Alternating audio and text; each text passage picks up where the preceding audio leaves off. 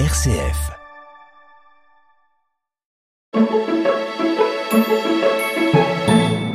Dans cette chronique à la une, je vous propose de revenir sur l'émission God's Talent de cette semaine en écoutant cet extrait. Et aujourd'hui, nous allons découvrir ou redécouvrir la Ligue Braille. Et nous allons pour ce faire à la rencontre de Noëlla Jardin, qui est directrice de la Ligue Braille donc depuis 2021, et de Michel Berlot, qui en est le président depuis 2014.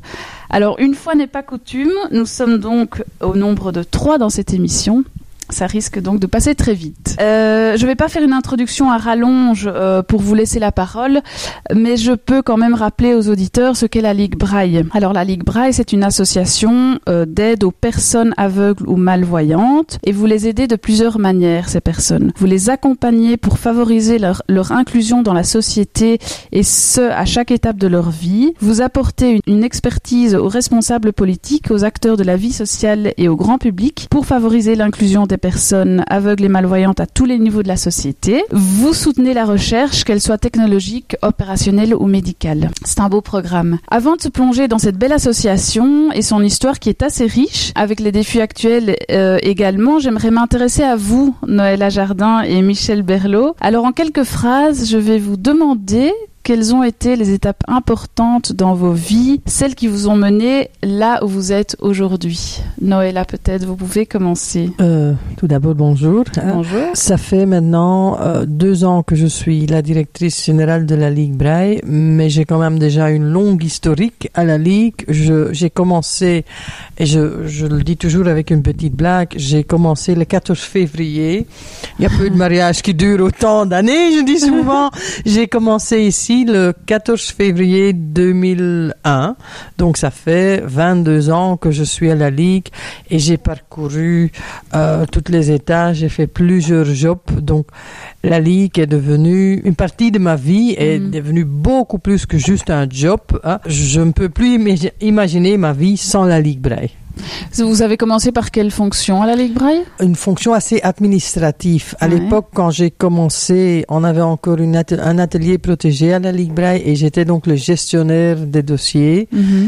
Et ensuite, j'ai intégré le service communication. C'était toujours par hasard, je dirais que j'ai changé de service euh, en 2015, je crois, après euh, la campagne de cette semaine de la Ligue Braille. Je suis devenue la responsable du service volontariat. Et puis en, en 2020, juste avant la, fameuse crise Covid, le directeur du département néerlandophone qui était là à l'époque avait voulu réorienter sa carrière et on m'a demandé de, donc de prendre son relais. Et en octobre 2021, bon, j'ai repris la fonction de directrice générale. Que vous faites avec euh, beaucoup de plaisir, j'ai l'impression. Oui, oui, oui, oui. Je, je pense que, allez, le groupe cible, les personnes aveugles et malvoyantes, j'ai été vraiment touchée par ça dès, allez, dès le début que j'étais ici. Mais je me connais assez bien et je sais que si je devrais faire un travail de terrain, je suis trop émotionnelle pour ça et, Mhm. allez, je pense que ça serait trop lourd. Et donc, à la place où je suis aujourd'hui, je pense que c'est pour moi la meilleure place euh, à organiser les choses pour que les gens sur le terrain puissent faire leur travail qui est tellement important. Et vous êtes, euh, vous êtes arrivé à la Ligue Braille par hasard ou vous êtes familière, vous avez des connaissances qui sont malvoyantes Non, c'est vraiment par hasard. Allez, je, quand je suis sortie de l'école, en fait, j'ai fait une, mes études pour l'enseignement et j'avais donné cours pendant trois ans. Et à l'époque, c'était encore l'époque où il y avait trop d'enseignants. Donc chaque année, euh, premier, allez, 1er septembre, c'était la galère pour avoir euh, une fonction. C'est pas comme aujourd'hui. Mm. Et à un moment donné, bon, allez, je voulais être indépendant, je voulais acheter une maison ou aller vivre tout seul. Et j'avais dit, maintenant c'est fini, je veux un job stable.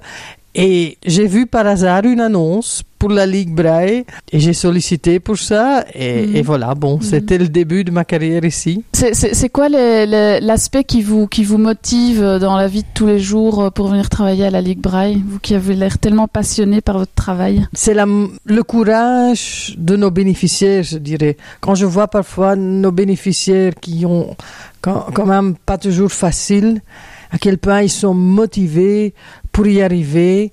Et alors nous, qui ont le luxe de tout voir et de allez et que si on a envie de sortir ben on se met dans notre voiture et on part quelqu'un qui est malveillant et aveugle non il n'a que le transport en commun. Ils se plaignent rarement. Et ils ont tellement de courage et c'est ça qui euh, qui m'a impressionné. On va y revenir hein, sur les défis que qu'ont les, les, malvoyants et les personnes aveugles dans la vie quotidienne. On va peut-être passer à monsieur Berlot. Est-ce que vous avez des étapes importantes euh, dans votre vie que vous pouvez euh, et qui vous ont amené ici euh, à la Ligue Braille en tant que président ben, Je vais d'abord aussi dire bonjour à tout le monde. Bonjour. Hein voilà. Alors, comment est-ce que je suis arrivé ici? Euh, Aussi, peut-être un peu par hasard. Euh, C'était à la fin de mon parcours, euh, je dirais, professionnel. Et donc, j'ai préparé ben, ma nouvelle vie de pensionné. Et donc, je voulais m'investir dans quelque chose de, de social. Euh, mon père avait été administrateur ici à la Libraille avant. Ah oui. Euh, Est-ce que c'est ça qui m'a motivé plus qu'autre chose? Je ne sais pas, mais enfin bon, c'est vrai, j'ai poussé aussi la porte et je suis arrivé. Et j'ai commencé comme simple bénévole euh, au service du, du des bénévoles, hein, où j'ai fait de la, de la pure administration. Euh. L'intégralité de ce programme est bien entendu à retrouver en podcast dès à présent